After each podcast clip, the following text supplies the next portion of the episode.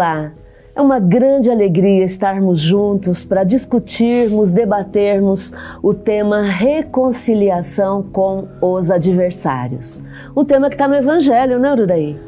E se está no Evangelho é porque é útil, né? Kardec, como excelente pedagogo, teve esse cuidado de trazer, inclusive do Novo Testamento, aquilo que seria útil para nós. E o que, que é útil para você? Aquilo que vai provocar a sua transformação. Então seja bem-vinda, seja bem-vindo ao programa Abrindo a Gaiola. Esse é o nosso propósito junto a você. Não estamos aqui para proselitismo, nada disso. Estamos aqui para contribuir para a sua transformação pessoal e consequentemente para a sua felicidade. E é um tema, é o tema de todo dia, né, Márcia? Porque todo dia nós estamos lidando com adversidades e consequentemente adversários. Mas será que inimigos também? Vamos nessa, vamos seguindo, né? É, pois é. Para a gente começar a falar sobre isso, nós vamos para o Livro dos Espíritos na questão 843 quando Kardec aborda o tema livre-arbítrio e ele pergunta se tem o homem o livre-arbítrio dos seus atos. Ele pergunta para os espíritos se o homem tem livre-arbítrio dos seus atos. E os espíritos respondem: pois que tem a liberdade de pensar, tem igualmente a de obrar, a de agir. Sem o livre-arbítrio, o homem seria a máquina. Então, eu e você somos responsáveis por aquilo que nós escolhemos, por aquilo que nós fazemos. E é exatamente nesse, nessa escolha, é exatamente nesse fazer que nós vamos gerando à nossa volta algumas situações que podem gerar adversários ou até inimigos. É, essa ação que eu faço é óbvio que é uma ação focada no que eu penso, no que eu sinto, no que eu acho. Então eu tenho todo o direito de agir como eu escolho, como eu decido. Eu apenas preciso prestar atenção no que, que vai gerar de consequência a, a partir dessa minha ação. Para trabalharmos aí a questão do adversário e do inimigo, né? E antes disso, Márcia, essa questão do homem seria uma máquina, né? Eu te pergunto, você é uma máquina, né? você é um robô, você é um zumbi, porque muitas pessoas são. Senão os, os espíritos, inclusive, não teriam dito isso. O que é uma máquina? O que é um homem, uma máquina? Lógico que esse termo era um termo de 1857, né? É, hoje a gente poderia dizer um robô, um zumbi, um zumbi. Alguém que não pensa. Alguém que não usa o livre-arbítrio, que não pensa. Fica repetindo frases, supostas verdades, a que a gente chama de fake news, sem pensar. E a maioria das pessoas é assim. Por que, que ela é assim? Porque a maioria forma opiniões de fontes não confiáveis, né? Geralmente aí a grande mídia, onde a grande mídia ela exerce muito mais uma função manipuladora, porque ela só vai passar informações que sejam convenientes para ela. Daí a importância do livro. Né? Porque quando você busca o livro dos Espíritos, você começa a gerar um, uma fonte de informação, você começa a estar em sintonia com uma fonte de informação o mais próximo possível da verdade. Então, para que você abra a sua gaiola né, do homem máquina, comece a usar o seu livre-arbítrio. E no uso desse livre-arbítrio, de se posicionar, né, de se manifestar, prepare-se, você vai gerar muitos adversários. Aliás, a gente tem um, um, uma aprendizagem, uma aprendizagem sobre isso. Que você morra com muitos adversários, né? E de preferência com zero inimigos, mas já já a gente vai falar sobre isso. Por que com muitos adversários? Porque se você não tem adversários, você está sendo aquele, aquele isentão, aquela pessoa omissa, aquela pessoa que fala assim: ah, eu não quero criar confusão com ninguém, eu quero ter paz. Que paz é essa onde você está sendo omisso? Né? É a paz de uma gaiola fechada, onde ninguém vai, onde você tem ali uma suposta segurança mas qualquer hora o fundo da gaiola cai. Né? Então, advers... prepare-se para ter adversários. Qual é o nosso modelo e guia? Nosso modelo e guia é Jesus. Ele tinha adversários? Meu Deus! E ele só tinha adversários, né? entre aspas, né? só tinha adversários ao redor dele. Kardec tinha adversários? Quantos adversários, quantos ataques Kardec recebia? Então prepare-se, se você quer ganhar essa existência, tem adversário, porque você só vai ter adversário se você se posiciona, se você se manifesta. E é um direito. Bom, agora, ter adversários sim, mas inimigos não, né, Márcia? É, o adversário é aquela pessoa que é um antagonista, ele é um opositor, ele é alguém que vai contra, isso é natural. Quando você se, se manifesta, quando você coloca uma opinião, você vai ter alguém que vai ser contra. Isso é natural. A questão é que quando você faz um inimigo, no inimigo essa oposição ela é hostil, ela é agressiva. O inimigo é alguém que te quer mal. O inimigo é alguém que quer que você se dê mal na vida, que as coisas deem errado para você. Então, por isso a importância da gente separar o que é adversário e o que é inimigo, para você poder se reconciliar tanto com o adversário quanto com o inimigo, do seu ponto de vista. Porque você não controla o outro, mas você controla quem você é. Então é natural que nós tenhamos adversários, pessoas que não concordam com a gente, que discordam dos nossos atos, discordam da nossa opinião, discordam do nosso jeito. Afinal de contas, nós não somos unanimidade. Né? Não faz sentido todo mundo gostar de você o tempo todo, nem de mim. O que nós não devemos é, deixar que isso caminhe para uma inimizade do nosso ponto de vista. Porque esse controle tem que ser feito por mim, tem que ser feito por você. Somos nós que controlamos o, o, o, o que a gente sente. Se o outro te deseja mal, o problema é dele. Se você deseja mal para o outro, aí o problema passa a ser seu. Então, é esse controle. Quando a gente fala em reconciliar-se com os adversários, nós estamos falando desse autocontrole do, do grau de rancor, de ódio que eu emito, porque eu sou responsável pelo que eu projeto no universo. Não é isso? Será que quando Jesus fala reconcilia-te com o teu adversário, hoje não seria inimigo? Né? Sim. É uma coisa para se pensar. Sim, Eu acredito sim. que Jesus é, esteja se referindo ao que a gente entende hoje como inimigo. Isso. E além de você, conforme a Mar estava dizendo, né, ser convidado a, reconciliar, a se reconciliar com o seu inimigo, né? Será que você não é o inimigo de alguém? Porque aí, aí é como você estava dizendo, aí é grave. Aí é muito grave, porque você, no momento em que você está se manifestando como inimigo, você está fazendo um ataque pessoal. Você não está discordando de uma ideia, porque uma coisa é ideia, outra coisa é pessoa. E debate de ideias é muito saudável. E por favor, debata ideias. debata ideias. Lembre-se que Kardec fala com relação aos omissos, Jesus fala com relação aos omissos, quando ele diz: Aquele que me negar diante dos homens, eu negarei diante de Deus. Né? E lá no capítulo 18 do, da Gênese, do livro A Gênese, os milagres e as predições é, de Kardec, Kardec fala que é, os omissos, os conservadores, os retrógrados, os moralistas, né? Aos poucos eles serão exilados da terra. Está lá no capítulo 18, não sou eu quem está falando. Então seja, manifeste-se, afinal de contas, nosso modelo e guia é Jesus.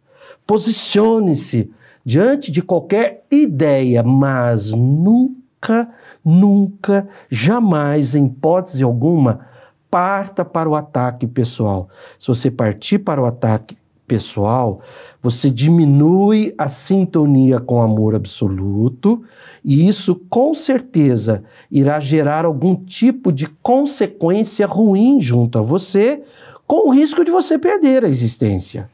Né? Sim. Aí a pessoa diz assim: ah, mas eu tomo cuidado, eu procuro ser uma pessoa é, bondosa, amorosa, mas o outro ainda assim me deseja o mal. O outro ainda assim fica me provocando. O que, que eu faço?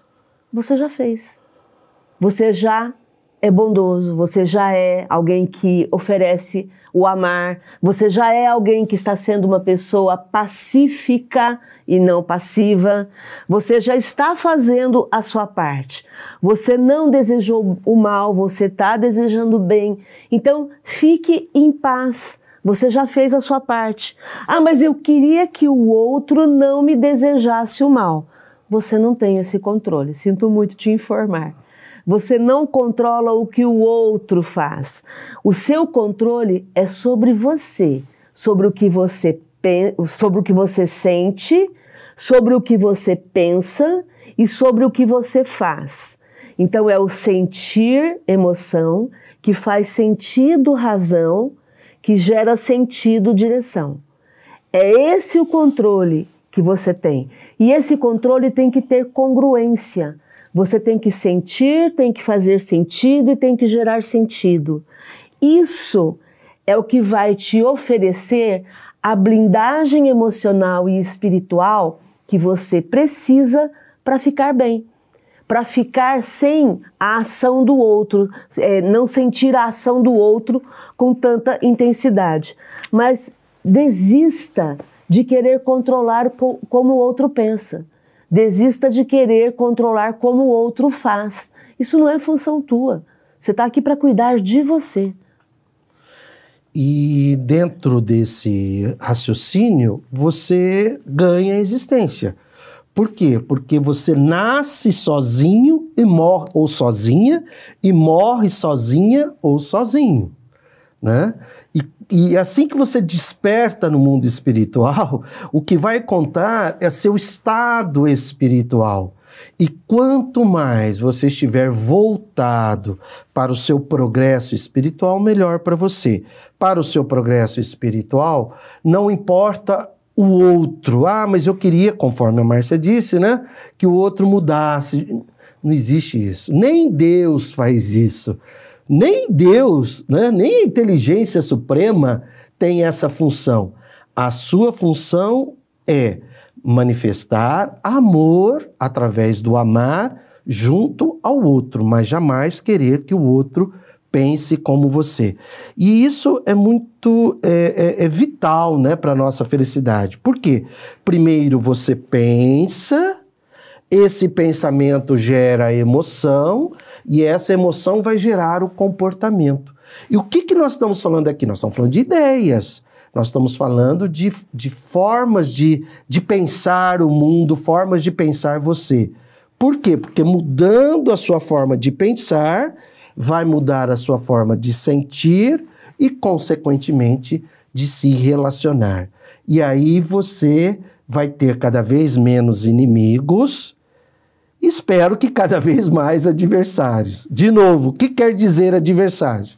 Pessoas que não pensam como você, né? Porque você estará se posicionando cada vez mais. Aí a gente vai para o Evangelho, no capítulo 10, Bem-aventurados os que são misericordiosos.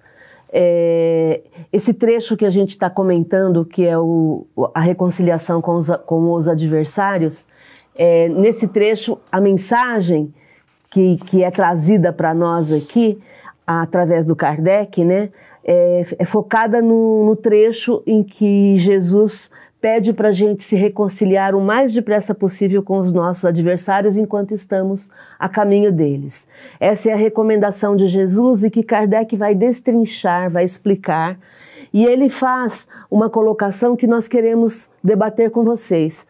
Ele coloca que quando a gente pratica esse perdão, né, de reconciliação com o adversário, a gente vai alcançar dois efeitos. Um é o efeito moral, o outro é o efeito material. O efeito moral é porque a gente vai trabalhar esse sentimento de ódio, de vingança, esse rancor que é gerado quando acontece uma inimizade. Então, quando eu faço perdão, quando eu, eu peço perdão ao outro, quando, quando eu me reconcilio com o outro, é, eu começo a trabalhar esse rancor, esse desejo de vingança que sobrevive à morte do corpo. Então aí é que está o ponto. Quando eu não é, trabalho isso, isso vai reverberando, inclusive para outras encarnações. Um espírito que morra, que, que, que desencarne, é, um indivíduo que desencarne com rancor, com, com desejo de vingança, ele carrega para o plano espiritual junto dele esse desejo ainda. E como o Uraí costuma dizer, quando ele desencarna, ele gruda, ele, ele vai procurar imediatamente a pessoa que é objeto daquele rancor. Então é um perigo deixar alguém desencarnar com rancor. É o perigo deixar alguém desencarnar com desejo de vingança. Por quê? Porque imediatamente, quando o indivíduo perde o filtro físico do corpo, o que, que vai acontecer? Ele é só o que ele sente. E se ele está com desejo de vingança, ele vai se grudar em quem é o objeto do, da, da, da, vingança dele. É, ele vai perseguir, ele vai, se ele não conseguir perseguir aquela pessoa, ele vai perseguir alguém que ela ama. Ele vai de alguma forma se ocupar em atrapalhar aquela pessoa que é o desejo de vingança dele. E é óbvio que a gente não está falando isso para colocar medo, porque se tem pessoas que querem desconstruir o medo, somos nós.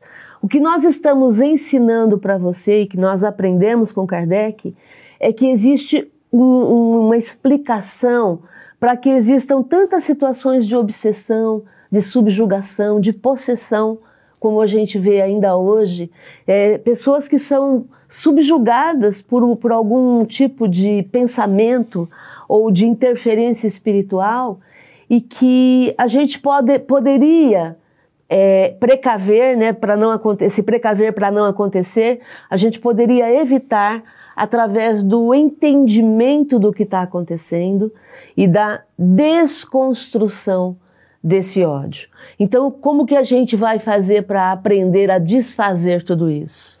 É como se a gente estivesse falando da fisiologia, né, da reconciliação. Tá. Tá? É, usando aqui um termo médico. E agora a gente está abordando isso que você falou, que não estamos aqui para falar de medo, a fisiopatologia. Quer dizer, quando essa reconciliação não funciona, porque o amar ao próximo como a si mesmo não está sendo praticado, surge, entre aspas, uma doença. Né? E essa doença é o quê? O vínculo com a pessoa com a qual você não se reconciliou. Que você mantém uma, um sentimento de vingança ou de ódio. As pessoas acham que ódio é o contrário de amor. É. Não é? E elas se esquecem que, na verdade, ódio é, é vínculo.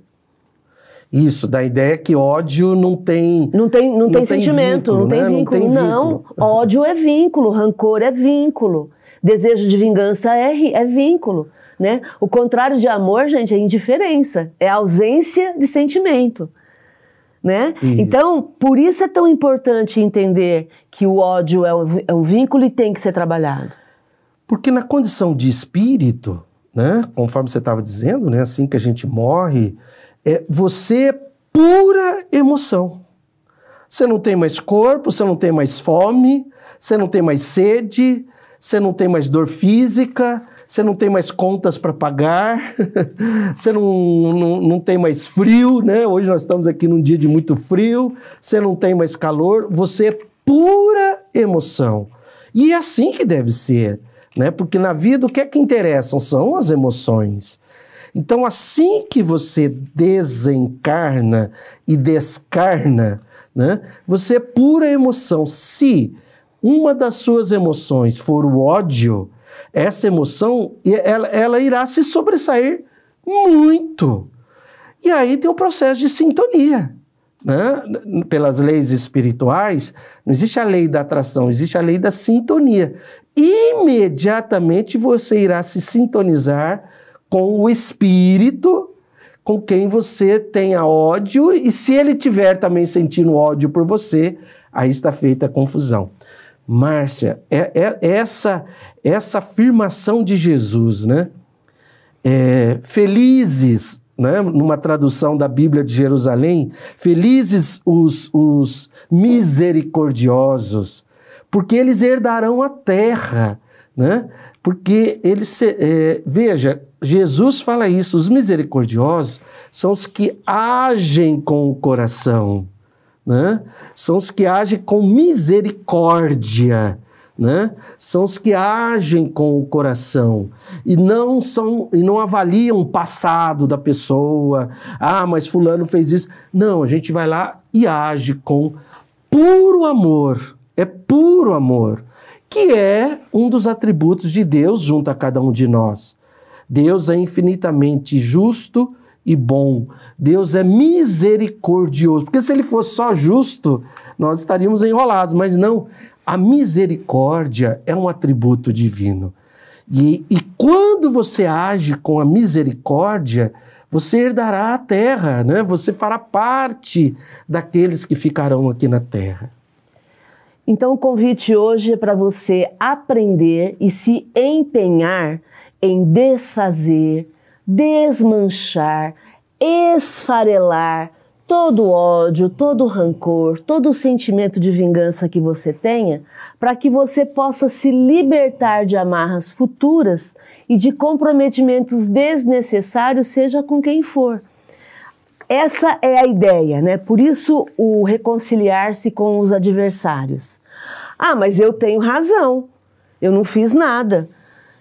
Então, e eu prefiro ser feliz. Você quer ter razão ou você quer ser feliz? O cemitério está cheio de gente que tinha razão. As camas, os hospitais estão cheios de gente doente que também se sente com razão. Está cheio de gente com transtorno mental que tem razão. O que a gente quer é que você seja feliz. A gente não está aqui numa disputa, gente. No final dessa história, todo mundo morre. Lembra? né? A gente não está disputando aqui com ninguém, não. Não é essa a ideia. A ideia é que você livre-se de qualquer tipo de compromisso moral para o seu futuro. Nós estamos falando aqui dos efeitos morais do perdão. A questão é que o que mais importa para você é você estar em paz, é você sentir-se livre, é você ficar bem, é você ser feliz. Daqui a pouco isso tudo passa, a gente morre. E a gente vai ficar brigando por quê? Por opinião, por opinião, para mostrar que, que eu é que estava certa? Esse show da vida, esse espetáculo termina daqui a pouco para todo mundo. Então não faz sentido a gente ficar brigando dessa forma. O que, que a gente precisa? De reconciliação. Reconciliação enquanto a gente está a caminho, enquanto a gente está junto, enquanto a gente tem a oportunidade. Ah, mas eu não tenho mais contato com a pessoa. Então reconcilie-se mentalmente, reconcilie-se espiritualmente. E aí a gente entra num assunto que é bastante importante, que é a respeito do perdão, que é o pedir perdão.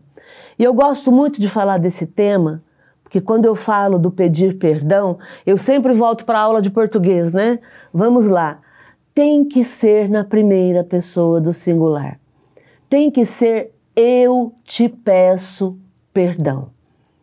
Por que, que é importante ser assim? Então, então, então não é legal falar você me perdoa? Então, olha só que interessante. Por que, que não é legal fa falar para o outro me perdoar?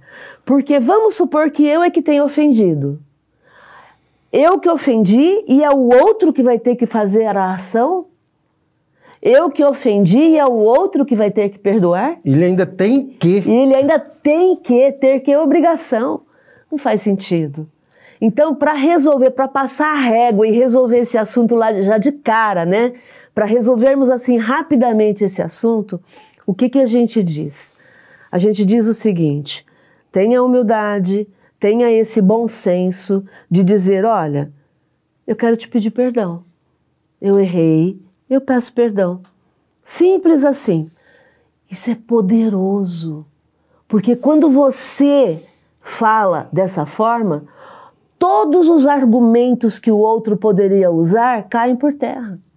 Eu até brinco, eu chamo isso de roubar o argumento do outro. Quando eu chego e eu peço perdão, eu roubo o argumento do outro.